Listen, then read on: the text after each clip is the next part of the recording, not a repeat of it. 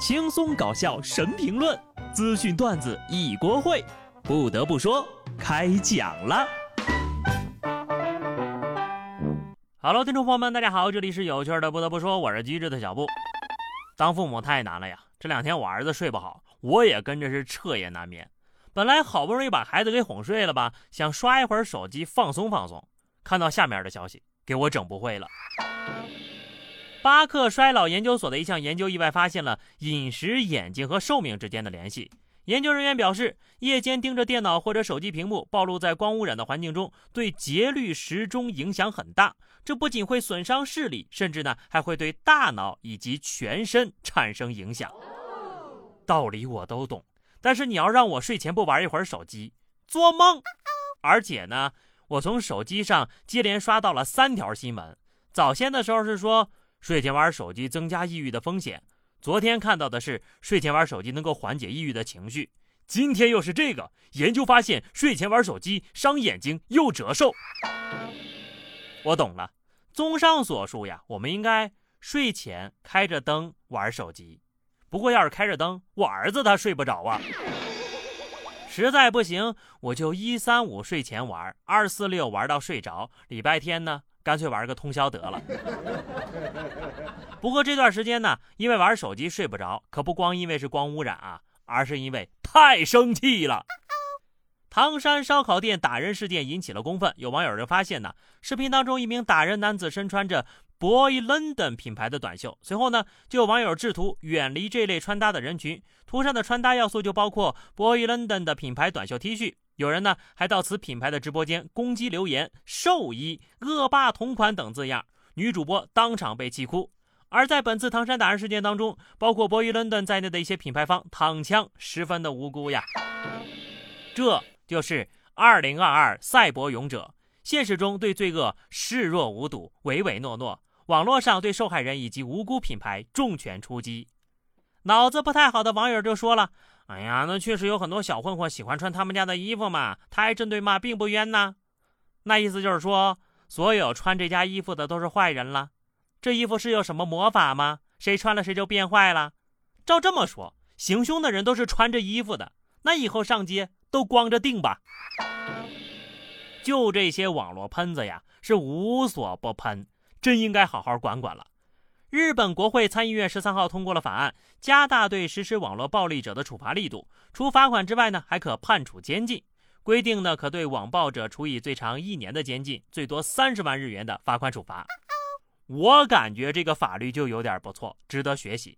网暴他人的人就应该受到相应的惩罚。不过呢，随之而来的还有几个问题啊：如何定义网暴？如何取证？如何量刑？是根据社会影响呢，还是根据受害者的受害程度呢？或者呢，给网暴分个等级呢？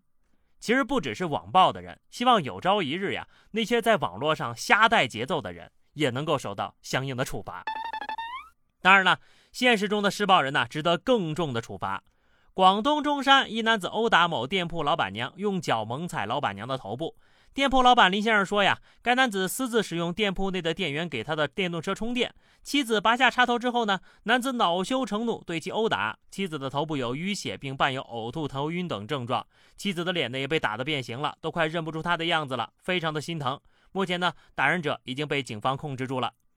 不得不说，这哪里是私自使用店铺的电源给他的车充电呢？你擅自用人家的电还不跟人家说，这属于偷电吧？这是盗窃，罪加一等，还用脚踩老板娘的头部，这是人干事儿？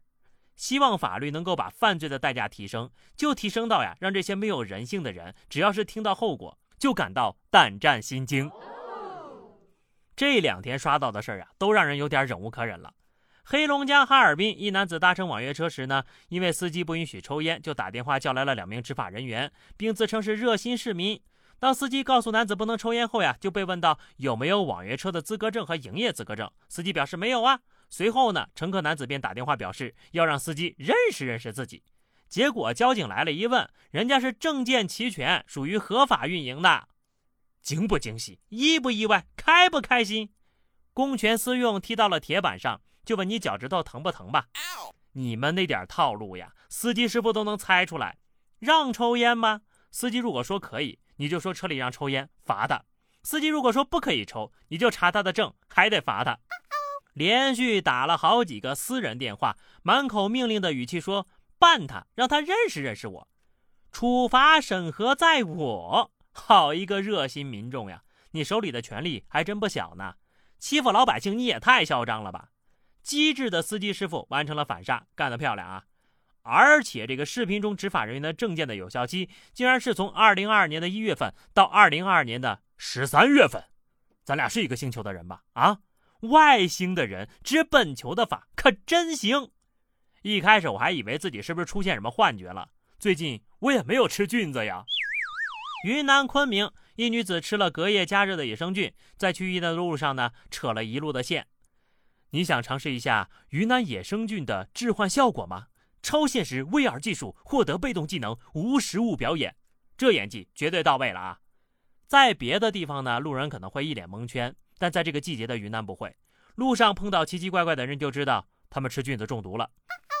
不得不说，各位可不要千万轻易尝试啊，保命要紧，这个玩意儿。可是真会要命的呀！再好吃的东西也不能吃多了。夏天到了，又到了吃荔枝的季节了。河北衡水一家医院接诊了一名吃荔枝后低血糖的八岁女孩，被诊断为荔枝急性中毒。医生表示，荔枝中含有了两种物质，会抑制糖的代谢转化，造成急性的荔枝中毒，也就是俗称的荔枝病。轻度呢会出现面色苍白、乏力；重度呢可能会意识丧失，甚至死亡。医生提醒大家，每日进食荔枝的数量不要超过十五颗，儿童呢则是吃五颗以内最为安全。我也呢多提示一条啊。这荔枝要是吃多了呀，会查出酒驾的。各位车主师傅要小心了。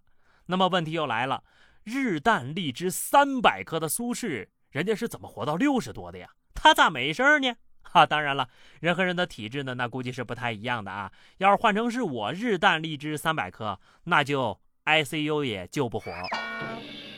啥家庭呀？一顿饭能吃三百多个荔枝？贫穷又一次拯救了我的生命。